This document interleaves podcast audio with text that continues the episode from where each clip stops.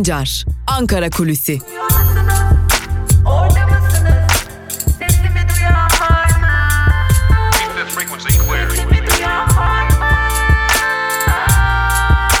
Özgürüz Radyo. Özgürüz Radyo. Haftanın son gününden, Cuma gününden günaydın sevgili Özgürüz Radyo dinleyicileri. Ankara Kulisi programıyla haftanın son gününde sizlerle birlikteyiz. Haftanın son günü de olsa elbette ki Ankara'daki gelişmeler daima sıcaklığını korumaya devam ediyor.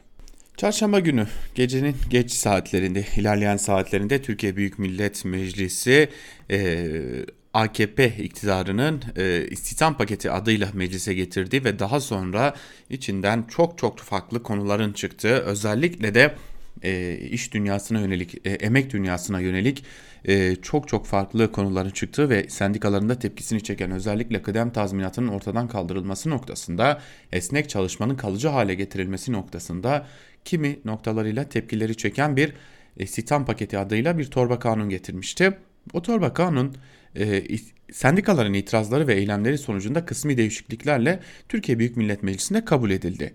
Ama Türkiye Büyük Millet Meclisi'nde bu süreci yani bu kabul edilme süreci e, özellikle çarşamba günü çok çok hızlı ilerledi. Yani muhalefet neredeyse konuşmalarını sınırlı tuttu. E, hatta konuşma haklarından feragat etti. Tabi bu durum dikkati çekti.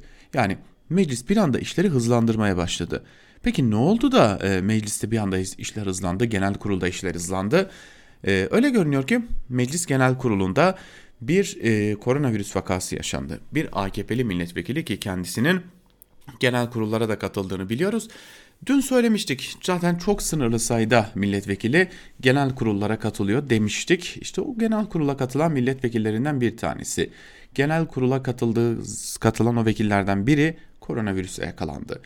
Ve koronavirüse yakalanması nedeniyle bu milletvekilinin işler bir anda değişti ve mecliste bu e, torba kanun çok hızlı bir şekilde muhalefetin sözlerini kısa tutması ile birlikte çok hızlı bir şekilde kabul edildi ve geçti gitti. Zaten baktığımızda da yani oylamaya baktığımızda da bunu çok rahatlıkla görüyoruz. Kaldı ki muhalefet e, neredeyse bu son oylamaya katılmamış bile. Öyle ki toplam toplam kullanılan oy 248 ve 214 kabul 34 red var yani sadece 34 muhalefet milletvekili ki bunların çoğunluğu da CHP'li olmak üzere bu oylamaya katılmışlar. Ondan sonra da bir biçimde e, meclis genel kurulu kapatılmış. Ardından da AKP, MHP, HDP, CHP ve İyi Parti grup başkan vekillerinin ortak önergesiyle Türkiye Büyük Millet Meclisi 17 Kasım 2020 Salı gününe kadar kapatılmış. Yani e, neresinden bakarsanız bakın çarşamba gününden bugüne yani 17 Kasım'a kadar tam 6 gün boyunca meclis neredeyse kapalı kalacak, iş yapmayacak. E, meclis artık bir diğer yandan da tabii Plan Bütçe Komisyonu'nda e, görüşülen bütçeyi bekliyor. Artık onu görüşmeye hazırlanıyor ama bütçenin 24 Kasım'dan önce meclise gelmesine de e, ihtimal verilmiyor. Yani genel kurula gelmesine ihtimal verilmiyor.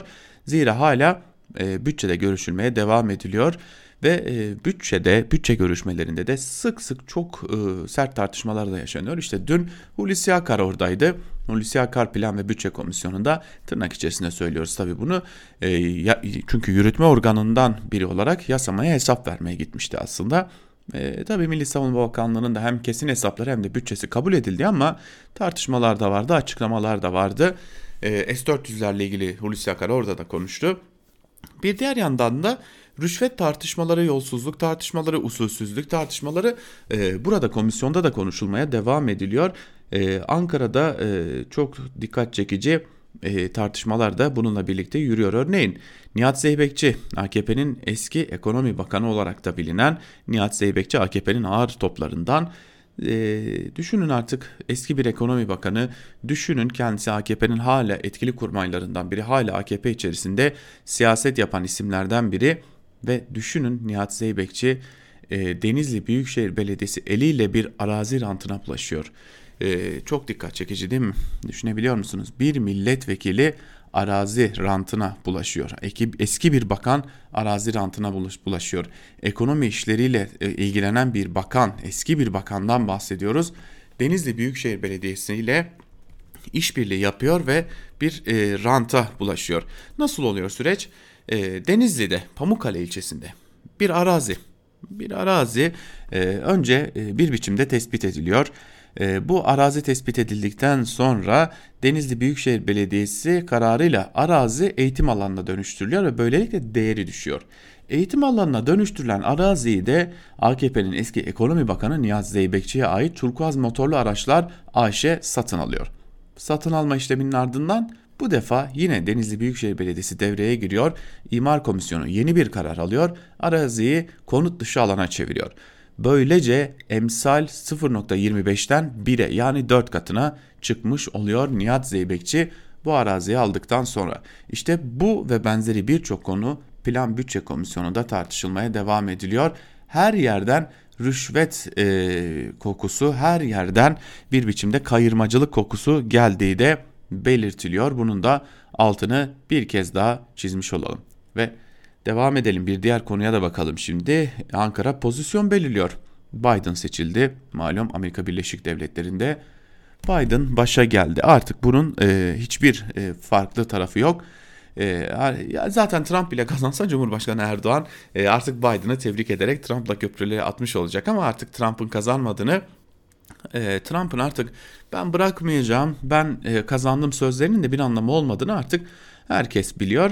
Fakat Ankara'da artık pozisyon belirleme çabası da devam ediyor. Özellikle ekonomide, siyasette, askeriyede Biden'a hazırlıklar yapılmaya başlandı. Ekonomideki değişiklikler malumunuz Berat Albayrak'ın istifası sonrası Cumhurbaşkanı Erdoğan'ın açıklamaları, yapılan atamalar, AKP'de eskiye rağbetin yeniden artması gibi dikkat çekici durumlar var. Bir diğer yandan askeri alanlarda da e, yine e, Amerika'ya göre Biden'a göre pozisyon belirleme çalışmaları çabaları devam ediyor. S-400'lerle ilgili dün yine Hulusi Akar Plan Bütçe Komisyonu'nda konuştu. Amerika'nın da hassasiyetlerini gözeten bir açıklama yaptı. E, gözetebileceklerini, görüşebileceklerini biz hala masadayız diyerek dile getirdi.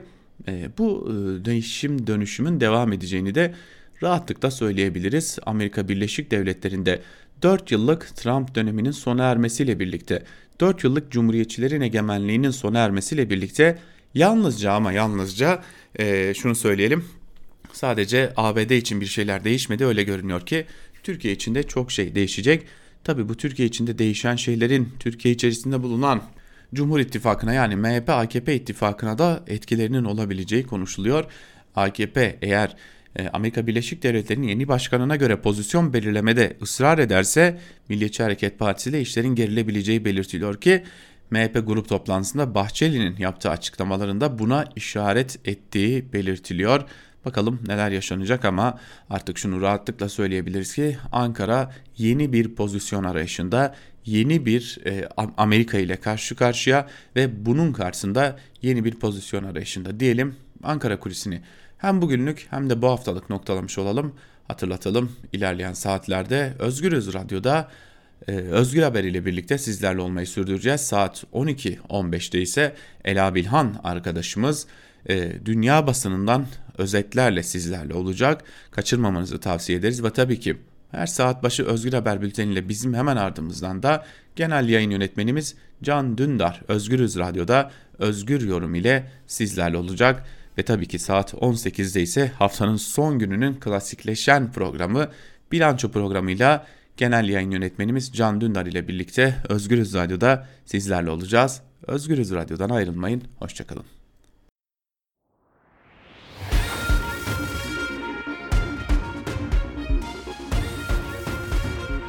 Altan Sancar, Türk basınında bugün.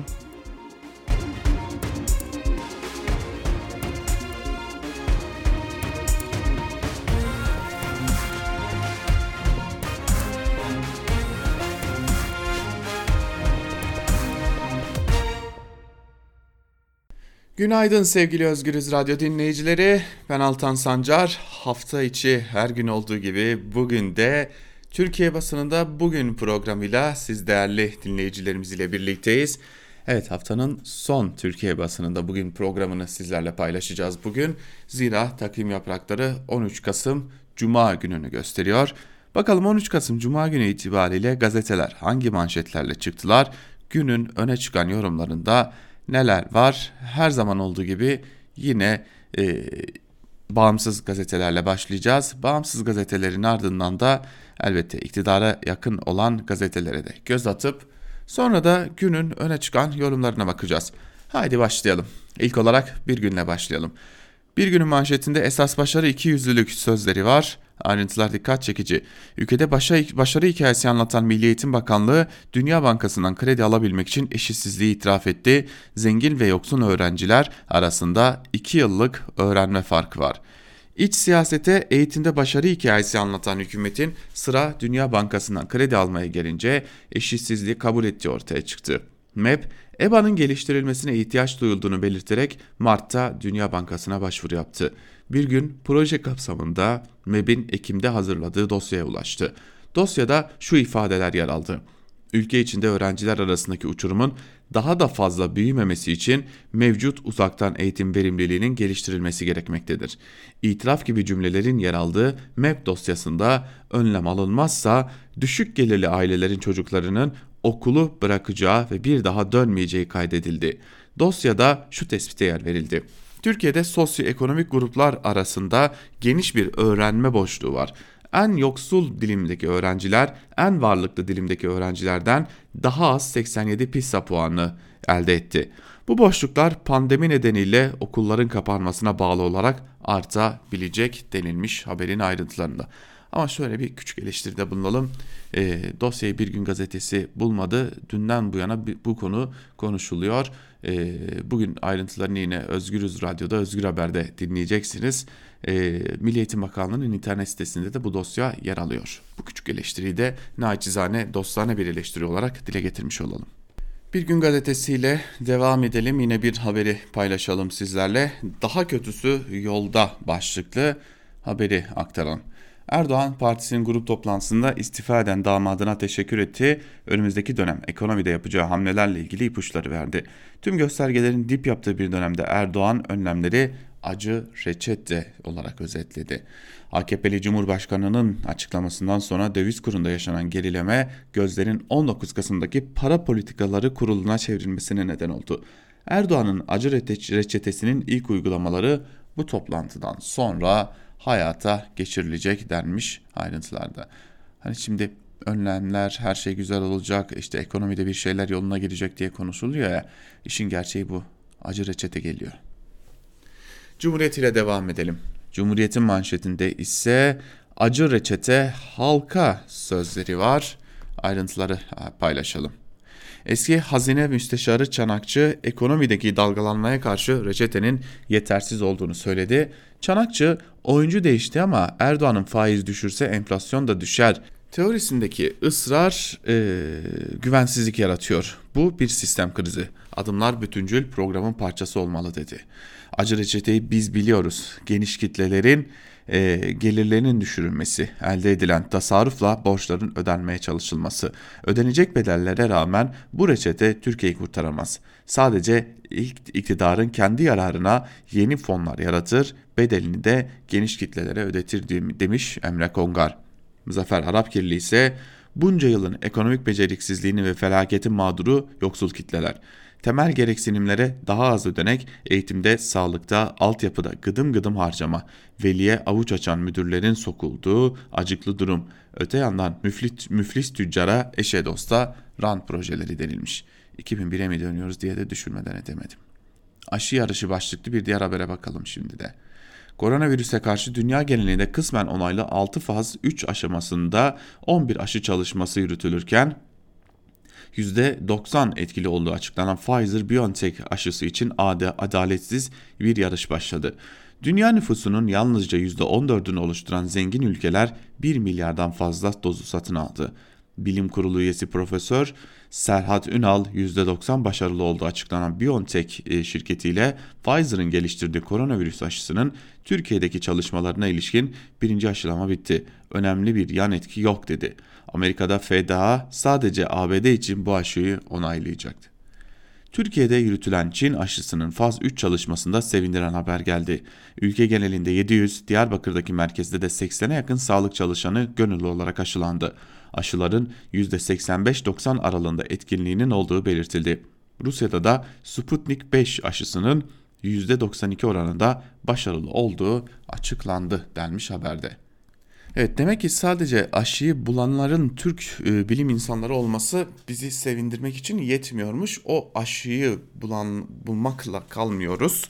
O aşıyı ülkeye getirebilmek için başka şeyler gerekiyormuş. Zaten o aşıyı bulan Türk bilim insanlarını da ülkede tutamamak da ayrı bir e, nokta.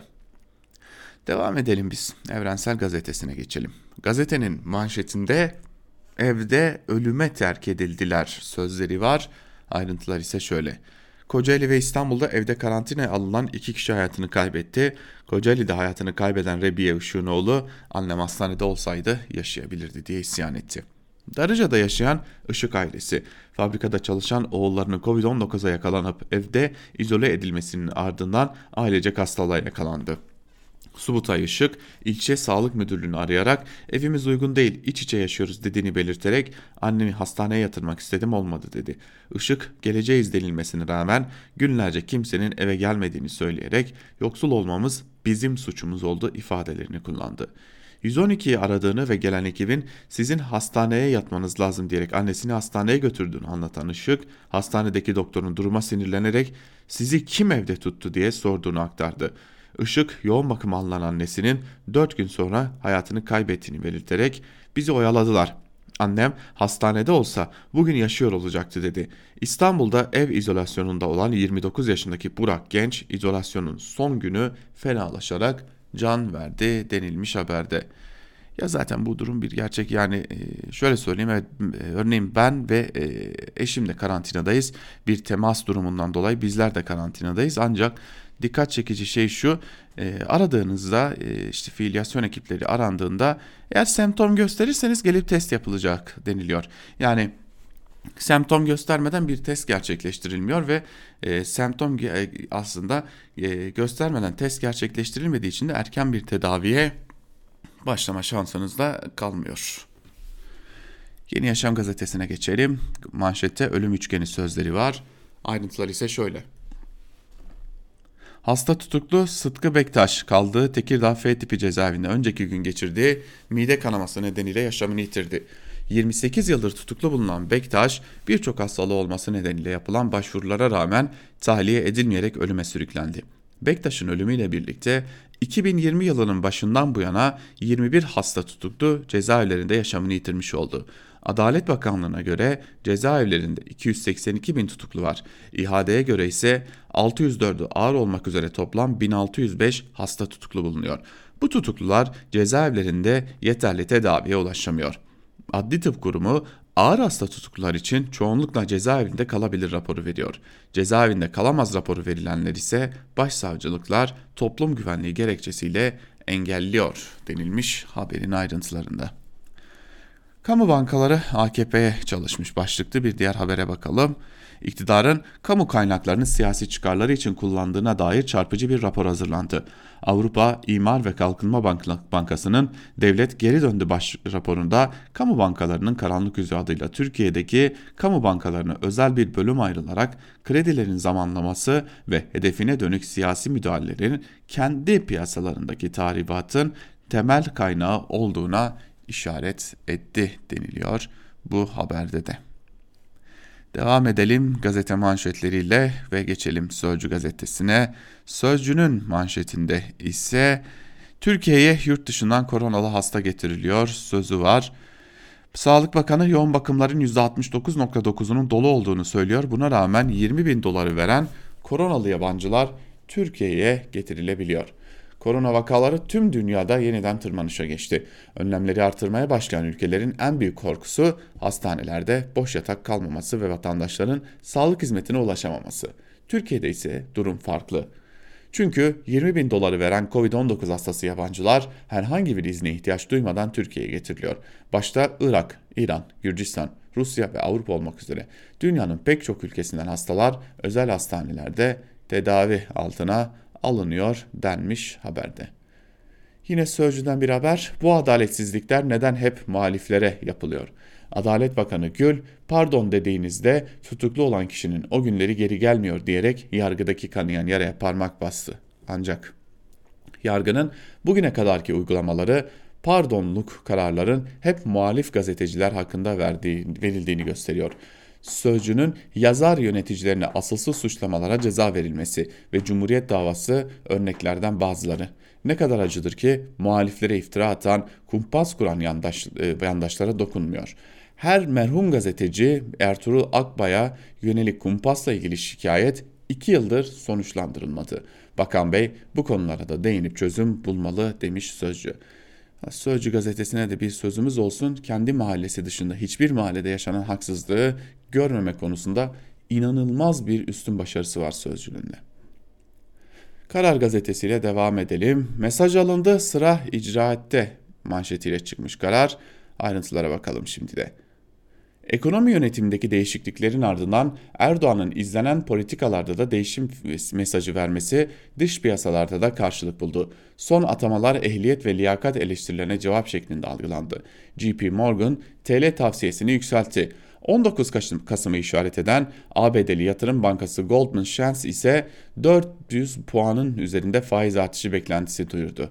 Erdoğan'ın sözleri faiz artırımına tek seferlik yeşil ışık yakmış olabilir ifadelerini kullandı.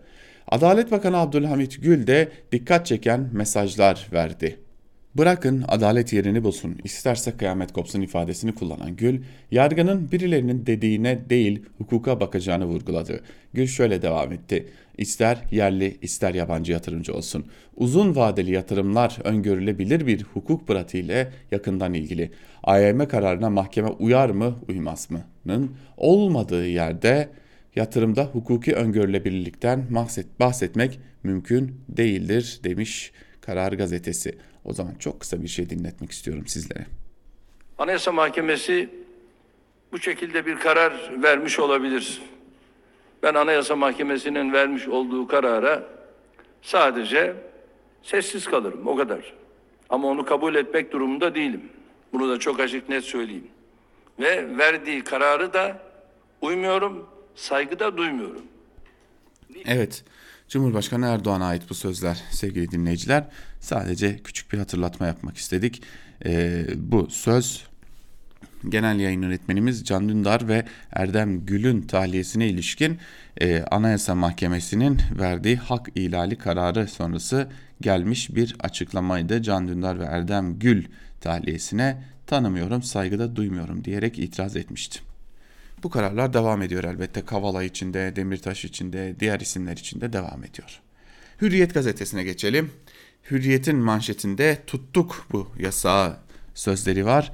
Bakalım ayrıntılarda yine nasıl komik duruma düşmüşler. Sigara içenler dumanı ciğerlerinden atarken kuvvetli üflüyor ve maskeyi çıkarıyor. Bu da virüsü sosyal mesafenin ötesine taşıyor. Yasak kararı işte bu yüzden alındı. Yasağa uymayanlara 900 lira para cezası kesilecek. İçmeyen, içmeye devam edenler edenlere bir yıla kadar hapis cezası verilecek. Denetlemeyi polis, jandarma, bekçi ve mahalle denetim ekipleri yapacak. Açık alanları veya bahçeleri olan mekanlarda serbest. Ancak mekanın önünde topluca içmek yasak. Yasağa vatandaşlar büyük destek verdi. Birkaç küçük ihlalin dışında yasaklanan yerler dumansız hava sahasına dönüştü. Bir gazete kendine böyle bir misyon biçebilir mi ya? Anlamı bile olmayan saçma sapan yasa. Biz tedbir alamıyoruz çünkü ekonomimiz çok rezil durumdanın e, itirafı olan bir yasa bu şekilde savunabilecek kadar bir misyon olabilir mi ya? Ahmet Hakan artık ne kadar maaş alıyorsa ya da dolarla mı maaş alıyor bilmiyoruz ama gülmeden edemedim Ahmet Hakan'a. Acıyorum gerçekten acıyorum Ahmet Hakan için.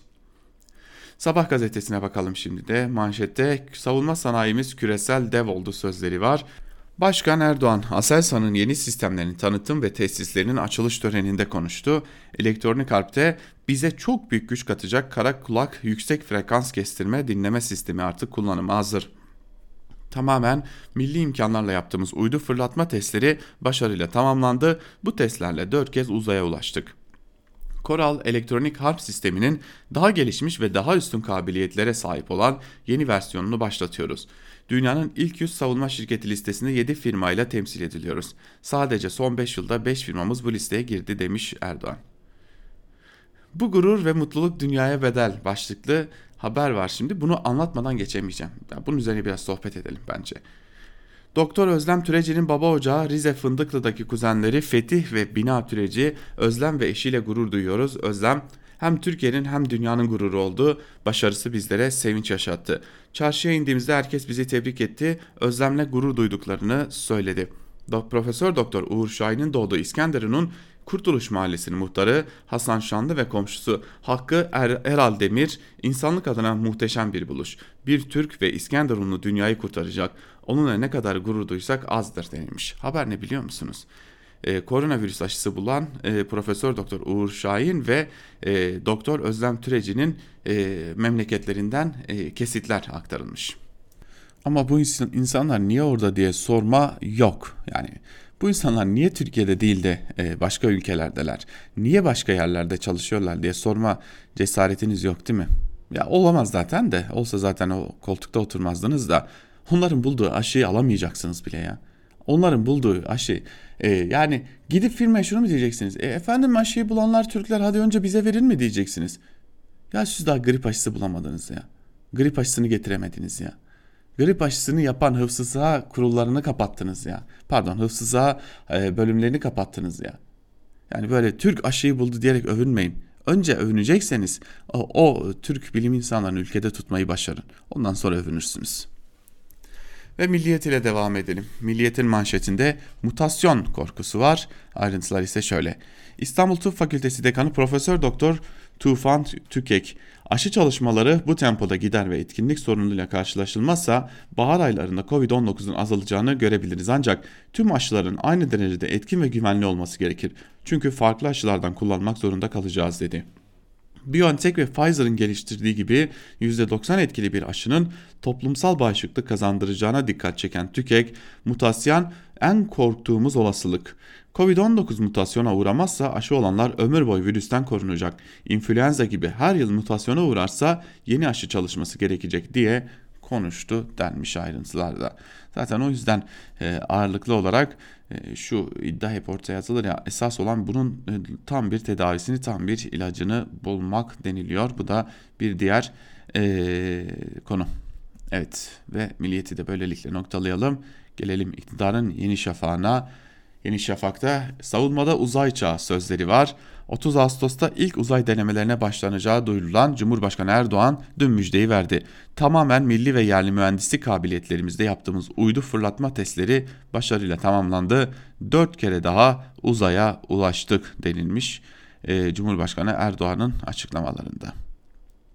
Karada, havada, uzayda denilerek de bir haber var. Ulaştırma Bakanı Adil Kara İsmailoğlu, Türkiye'nin pandemiye rağmen Mart'tan bu yana 5.7 milyar dolarlık ulaştırma yatırımı yaptığını söyledi. Kuzey Marmara Otoyolu'nun son kesimi olan İzmit Akyazı hattı 21 Aralık'ta hizmete açılacak. TH'ye günlük 591 uçuşla Avrupa'nın birinci havayolu şirketi olduğu 5A uydumuz Aralık'ta fırlatılacak.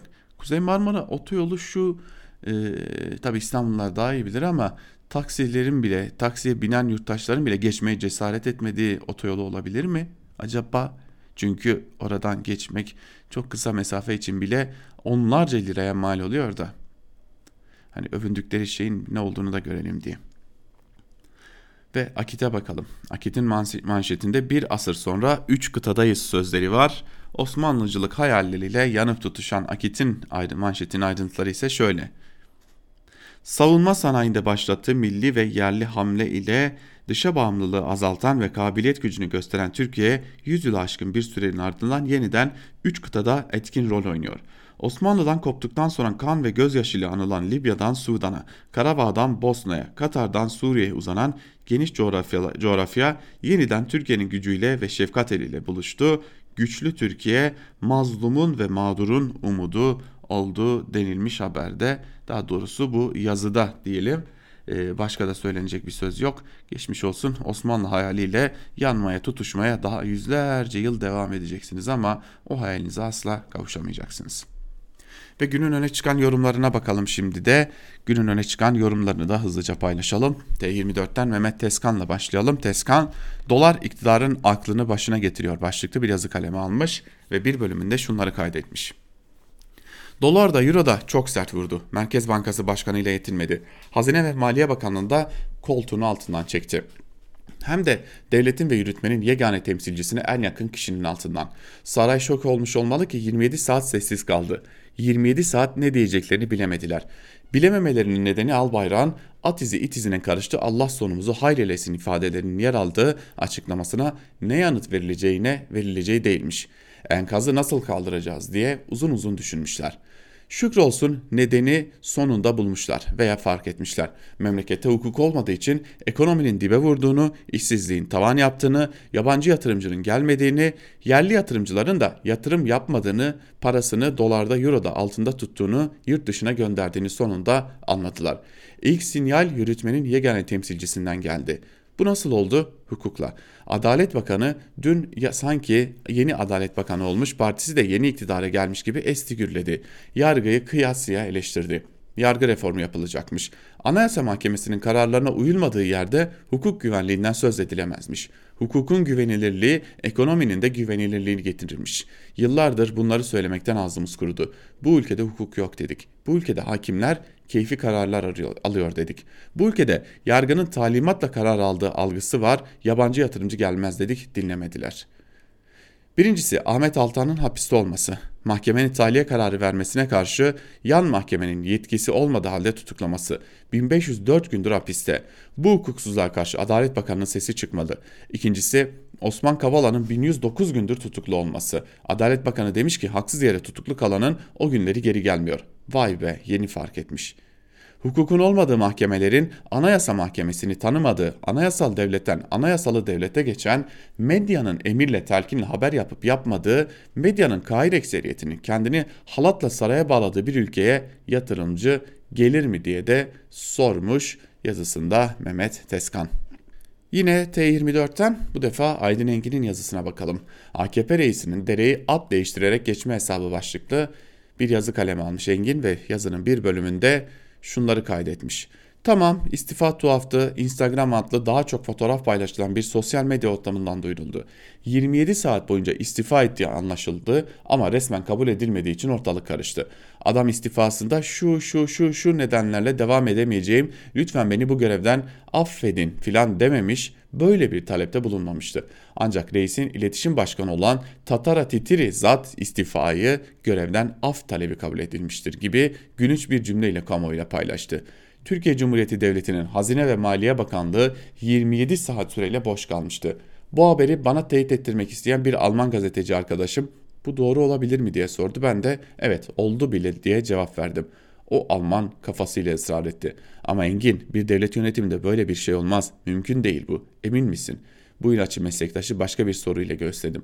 Anayasa Mahkemesi bir konuda kesin karar verirse alt mahkeme buna uymayabilir mi? Alman kafası hemen cevapladı. Olmaz öyle şey. Darbeyi indirdim. O sustu. Sonra da telefonu kapattık. Ama oldu bile. Demek ki Türkiye'de bunlar olabiliyormuş. Devam edelim. AKP'nin kuruluş yıllarındaki A takımının hemen hepsi tasfiye edilmişti. Biri hariç Bülent Arınç. Önce FETÖ üyeliğinden yargılanan ve ilişkisini sempatizan düzeyinde olarak tanımlayan e, damadı Ekrem Yeter'in bağımsız AKP yargısı tarafından beraat ettirilmesi ilk adımdı. Ardından Arınç'a iade itibar yapıldı ve Cumhurbaşkanlığı Yüksek İstişare Kurulu üyeliğine getirildi. Devam edelim. 24 Ekim 2020'de yerel seçimde en büyük ve anlamlı yenilgi olan İstanbul'da 22 ilçe başkanı görevden alındı. Resmen açıklanmadı ama yalanlanmadı da. O günlerde Türk lirasının değeri dibe vurmuş, dolar şaha kalkmış, samanı bile ithal etmek zorunda kalmış Türkiye'de maaşını dolar olarak almayan yurttaşların homurtuları ayyuka çıkmış, AKP örgütünde de iyice duyulmaya başlamıştı. Devam edelim. Bülent Arınç bir TV programında açıkça ekonominin krizde olduğunu söyledi ve sözünün arkasında durdu. Yine aynı günlerde AKP milletvekillerine ekonominin durumu üstüne sunum yapan Berat Albayrak'ın toplantısına 209 AKP vekilinden sadece 184'ü katıldı ve basına kapalı düzenlenen 3 saat süren sunumda Albayrak'ın çizdiği pembe tabloyu milletvekilleri yemedi. Sonra da hazine ve maliyeden sorumlu olup faizlerle dolarlarla ilgili kararları tek başıma ben almadım dediği ısrarla belirtilen Berat Albayrak Instagram üzerinden istifa etti. Bütün bunlar kendini mutlak muktedir sayan ve sanan, ilkesiz politikacılığın yani siyasal pragmatizmin startlarından sayılan e, Tayyip Erdoğan'ın papucunun pahalı olduğunu fark ettiği anlamına gelmiyorsa ne anlama geliyor? Bence AKP reisi ekonomiyi düşürdüğü bataklığın sorumluluğunu başkalarının üstüne yıkmak, yıkarak yani kurbanlar vererek yakayı sıyırmaya çalışıyor. Oysa dereyi geçerken at değiştirilmez. Değiştirmeye kalkanın kendi attan düşer. Eh malum attan düşmek de reis alttan düşmekte reis deney sahibidir demiş Aydın Engin. İşte tüm bunlar yaşanırken iktidarın gazetecilerine neler yazdırıldığına da bakmak gerekecek. Her şey kontrol altında başlıklı Abdülkadir Selvi'ye böyle yazılar yazdırılıyor işte. Şöyle Kaosta yaşanabilir, sıçrama da yapılabilir. Yeni ekonomi yönetimi işbaşı yaptı. Piyasalar değişime destek verdi. Cumhurbaşkanı Erdoğan da piyasaların desteğine işaret ederek doğru yapmışız dedi. Yeni döneme ilişkin olarak hayırlı olsun dediğimizde de iyi olacak inşallah diye karşılık vermişti. O nedenle ekonomi yönetimindeki değişiklik hem siyasette hem ekonomi çevrelerinde olumlu karşılandı. Bu hafta içinde dövizde patlama olması bekleniyordu. Tam aksine dolar hızla geriliyor. Bunlar piyasanın desteğini gö göstermesi açısından olumlu. Ancak bir süre sonra atılacak adımlarla da desteklenmesi gerekiyor. Şu ana kadar piyasalar değişimi fiyatlandırdı. Bundan sonra artık icraatı fiyatlandırmak isteyecekler. Ekonomi yönetiminin bu yönde yoğun bir çalışma içinde olduğu söyleniyor. Cumhurbaşkanlığı kaynakları tarafından her şey kontrol altında deniliyor. Yeni dönemi ekonomi yönetimi artı Erdoğan olarak düşünmek gerekiyor. Cumhurbaşkanı Erdoğan yeni dönemde ekonomi kararların daha çok içinde olacak. Daha doğrusu geminin dümeninde Erdoğan olacak denilmiş. Bundan önce yok muydu? Ya Abdülkadir Selvi Allah'ınızın aşkına yani ya yalvarıyoruz size artık ya. Yani ne alıyorsanız biz kendi aramızda toplayalım verelim de böyle kendinizi rezil etmeyin ya. Bundan önce de Erdoğan vardı. Şimdi bir işler toparlanma yoluna girdi. Çünkü baktınız ki bu işleri böyle toparlayamayacaksınız. Piyasayla, e, gerçekle, hukukla kavga ederek olmuyor. Hadi biz bu işleri toparlayalım dediniz. Bu defa toparlanma sinyalleri gelince mi Erdoğan'ın başta olduğunu söylemeye gerek duydunuz? Erdoğan bundan önce de baştaydı. Ekonominin e, tek söz sahibi benim, ben diyen Erdoğan bundan önce de baştaydı. Devam edelim. Hakkı Özdal gazete duvarda bir yazı kaleme almış. Piyasaya tatlı değil topluma acı reçete başlıklı bir yazı var şimdi. Ee, onun da bir bölümünü sizlerle paylaşalım. İlk vurgulanması gereken pazartesi itibariyle yeni ekonomi bürokratlarının tekerlemeye başladığı yukarıdaki bahsi geçen kavramların Erdoğan'ın konuşmasında da dikkat çekici şekilde tekrarlanmış olmasıdır. AKP grubunda uzun süredir tanık olmadığımız şekilde düşük tansiyonlu hırçınlıktan uzak bir tonla konuşan Erdoğan 3 kez öngörülebilirlik ve buna bitişik olacak şekilde 2 kez de şeffaflık ifadelerini kullandı. İkinci nokta aynı konuşmada yine uzun süredir rastlanmamış şekilde hukuk devleti vurgusunun yoğunluğudur. Erdoğan bu konudaki vurgularına yatırımları yeşerten ve be, bereketlendiren iklimi tesis etmenin, ekonomik büyümeyi, kalkınmayı, refah ve istikrarı sağlamanın en önemli yollarından birinin hukuk devleti ilkesi olduğuna inanıyoruz sözleriyle başlamıştı bazı müttefiklerinin altın çağını yaşıyor dediği yargının içinde bulunduğu durum siyasal gücü pekiştiren, itirazları bastıran keyfi bir sopa işlevi görüyordu. Ancak varılan ekonomik tükenmişlik noktasına bu konuda taviz vermeye açık olduğunun işaretlerini göstermiştir. Elbette burada temel vurgu tutuklu gazeteciler, siyasetçiler, insan hakları savunucuları değildir. Sermaye kontrolünden şirketlere el koymaya dek bir dizi başlık altında ve mülkiyet hakkı çerçevesinde tartışma yaratan uygulama ve yönelimler konusunda yatırımlar uğruna geri adım atacağını vaat etmektir. Üçüncü belki de en çok sonuç üretecek nokta ekonomik krizden çıkış yükünün toplumun sırtına vurulacağına dair acı reçete itirafında gizli. Şöyle dedi dün Erdoğan. Dünyanın en güçlü e, ve zengin ülkelerinin dahi bir sonbahar yaprağı gibi savrulduğu böyle bir dönemde Türkiye'nin maslahata uygun tedbirlerle yoluna devam etmesi gayet tabidir. Bunun için yaşadığımız kritik dönemin ruhuna uygun şekilde gerekiyorsa devlet ve millet olarak fedakarlık yapmaktan, acı da olsa doğru reçeteleri uygulamaktan ka kaçınmayacağız. Arı, acı reçeteler hatıralarda kaldı deyip durmaktan, acı reçeteleri uygulamaktan kaçınmayacağız demeye varan dokunaklı bir geri adımdır bu ve yerli ve uluslararası yatırımcıların kazancını kendi kazancımız olarak görerek yatırımcılara her türlü kolaylığı gösterecek desteği vereceğiz sözleriyle birlikte değerlendirilmelidir. Zaten Türkiye toplumu da kendisine acı reçete dendi mi başına ne geleceğini bilir. Emeğiyle geçinenler, e, küçük üreticiler, esnaf ve zanaatkarlar, çiftçiler, köylüler bütün olarak halk sınıfları için o reçetedeki acının kendilerine ilacın başkalarına gideceğine sabittir. Fakat sabit olan başka bir şey de her acı reçetenin siyasal sonuçlar doğurduğu gerçeğidir. Erdoğan da bunu bilmelidir, bilmektedir elbette. Ama karşı karşıya olduğu tabloda kendisine dayatılan bu riski üstlenmek zorunda kaldığı, ekonomik yıkımın müstakbel siyasi sonuçlarından kaçamayacağı bir noktaya sıkıştığı anlaşılmalı. Belki buradan da diyor Hakkı Özdal yazısının bir bölümünde.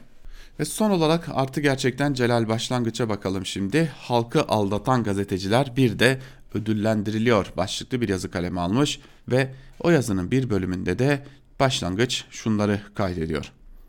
%95'i sarayın kontrolünde olan medya tam 27 saat bir bakanın hem de Cumhurbaşkanı'nın damadı olan bir bakanın istifasını görmüyor.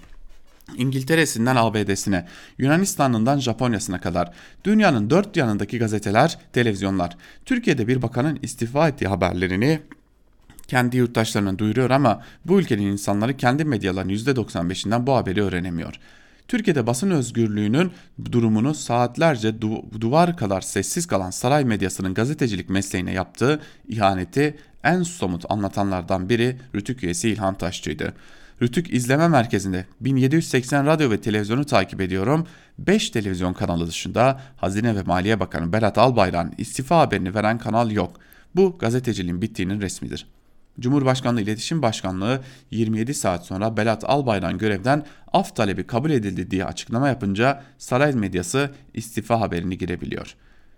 Böylece bütün memleket öğreniyor ki Cumhurbaşkanlığı hükümet sistemi denilen bu ucube rejimde istifa diye bir şey yoktur. Ancak Cumhurbaşkanı tarafından af ya da azledilme yolu açıktır.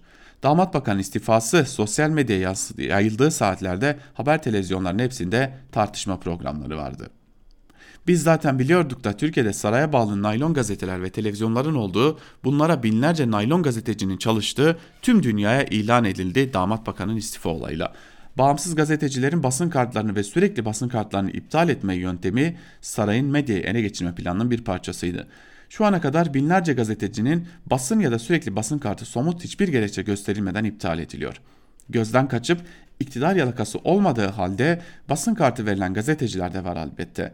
Basın kartları için getirilen her yıl vize alma zorunluluğuyla bunlar da teker teker temizlenecekler. Böylece basın kartları saray tarafından sadece kendilerine biat eden naylon gazetecilere verilecek. Gerçi basın kartı gazeteciliğin göstergesi değil ama meclise, bakanlıklara, kamu kurumlarına gazeteci olarak girmek için bir zorunluluk. Eskiden böyle bir uygulama yoktu ama çoğu adliyede artık basın kartı olmayanlar duruşmaları izlemek için salona alınmıyorlar. Ama saray iktidarı bu naylon gazetecileri yıpranma nedeniyle 5 yıl emekli erken etmekte çok haklı. Çünkü mesleğine ihanet etmek, sansüre boyun eğmek, otosansüre teslim olmak, halkın gerçekleri öğrenme hakkına tecavüz etmek, gerçeği olduğundan farklı göstererek halka algı operasyonu çekmek, yalan yazmak, insanlara kara çalmak, iftira etmek, onurunu 3 kuruşa satmak aslında çok yıpratıcı, çok demiş e, Celal başlangıçta yazısının bir bölümünde. Ve Celal Başlangıç'ın yazısıyla birlikte bizler de Özgürüz Radyo'da Türkiye basınında bugün programımızı bu haftalık ve bugünlük noktalayalım. Sözü genel yayın yönetmenimiz Can Dündar'a ve Özgür Yorum'a bırakalım. Hoşçakalın, Özgürüz Radyo'dan ayrılmayın.